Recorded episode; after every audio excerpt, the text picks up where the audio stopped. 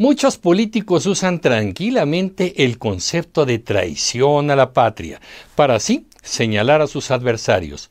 Pero, ¿qué es exactamente? En este capítulo les voy a platicar exactamente qué es y qué no es. Soy Emilio Pineda. ¿Me acompañan?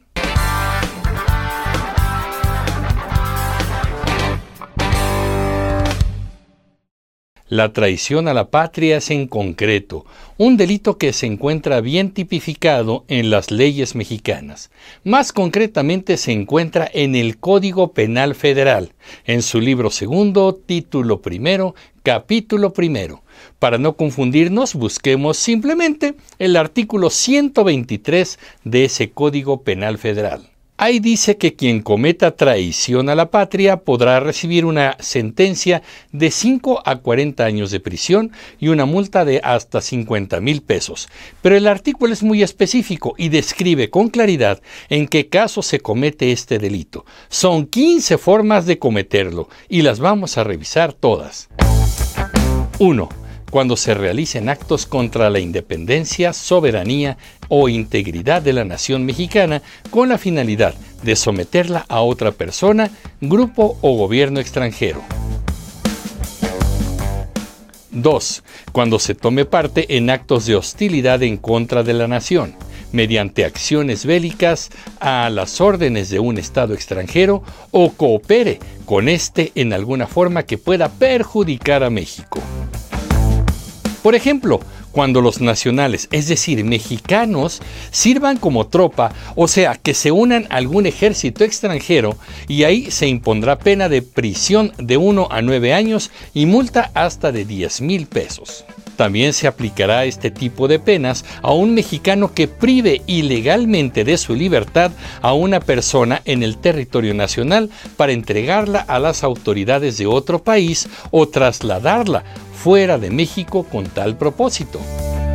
3. Cuando forme parte de grupos armados dirigidos o asesorados por extranjeros, organizados dentro o fuera del país, cuando tengan por finalidad atentar contra la independencia de la República, su soberanía, su libertad o su integridad territorial, o invadir el territorio nacional aun cuando no exista declaración de guerra. 4 cuando se destruya o quite dolosamente las señales que marcan los límites del territorio nacional, o haga que se confundan, siempre que ello origine conflicto a la República, o ésta se halle en estado de guerra. Y, y bueno, pues esto es muy interesante porque son las fronteras de nuestro territorio. 5. Cuando se reclute gente para hacer la guerra a México con la ayuda o bajo la protección de un gobierno extranjero. 6. Cuando se tenga en tiempos de paz o de guerra relación o inteligencia con persona, grupo o gobierno extranjeros o le dé instrucciones, información o consejos con objeto de guiar a una posible invasión del territorio nacional o de alterar la paz interior. 7 cuando se proporcione dolosamente y sin autorización en tiempos de paz o de guerra a persona, grupo o gobierno extranjeros documentos, instrucciones o datos de establecimientos o de posibles actividades militares. 8 cuando se oculte o auxilie a quien cometa actos de espionaje, sabiendo que los realiza. 9 cuando se proporcione a un Estado extranjero o a grupos armados dirigidos por extranjeros los elementos humanos o materiales para invadir el territorio nacional o facilite su entrada a puestos militares o le entregue o haga entregar unidades de combate o almacenes de boca o guerra o impida que las tropas mexicanas reciban estos auxilios. 10 cuando se solicite la intervención o el establecimiento de un protectorado de un Estado extranjero o solicite que aquel haga la guerra a México. Si no se realiza lo solicitado, la prisión será de 4 a 8 años y multa hasta de 10 mil pesos. 11 cuando se invite a individuos de otro estado para que hagan armas contra México o invadan el territorio nacional, sea cual fuere el motivo que se tome, si no se realiza cualquiera de estos hechos, se aplicará la pena de 4 a 8 años de prisión y multa de hasta 10 mil pesos. 12 cuando se trate de enajenar o grabar el territorio nacional o contribuya a su desmembración, es decir, cuando se intente desintegrar al país. 13 cuando se reciba cualquier beneficio o se acepte promesa de recibirlo con el fin de realizar alguno de los actos señalados en este artículo. 14. Cuando se acepte del invasor un empleo, cargo o comisión y dicte, acuerde o vote providencias encaminadas a afirmar al gobierno intruso y debilitar al nacional, o sea, los que se beneficiaron. Y finalmente 15, cuando se cometa declarada la guerra o rotas las hostilidades, sedición, motín, rebelión, terrorismo, sabotaje o conspiración.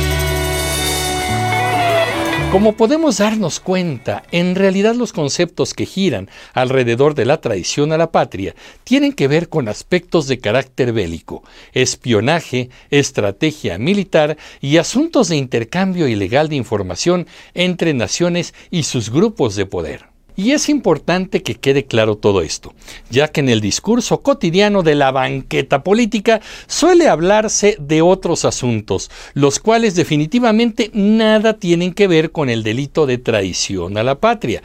Por ejemplo, pedirle cuentas a un gobernante no es traición a la patria, tampoco lo es criticarlo, con razón o sin razón. Tampoco lo es la libre expresión en el periodismo o en la participación ciudadana. Tampoco lo es si se está en desacuerdo con el partido político dominante y sus militantes, mucho menos si se tienen diferencias con las políticas públicas o con los discursos de los gobernantes no solo no es traición a la patria vigilar y cuestionar a la autoridad, sino que es nuestro derecho ciudadano consagrado en la Constitución y más aún es obligación de los gobernantes el rendir cuentas de todo lo que hacen y todo lo que deciden ante los ciudadanos.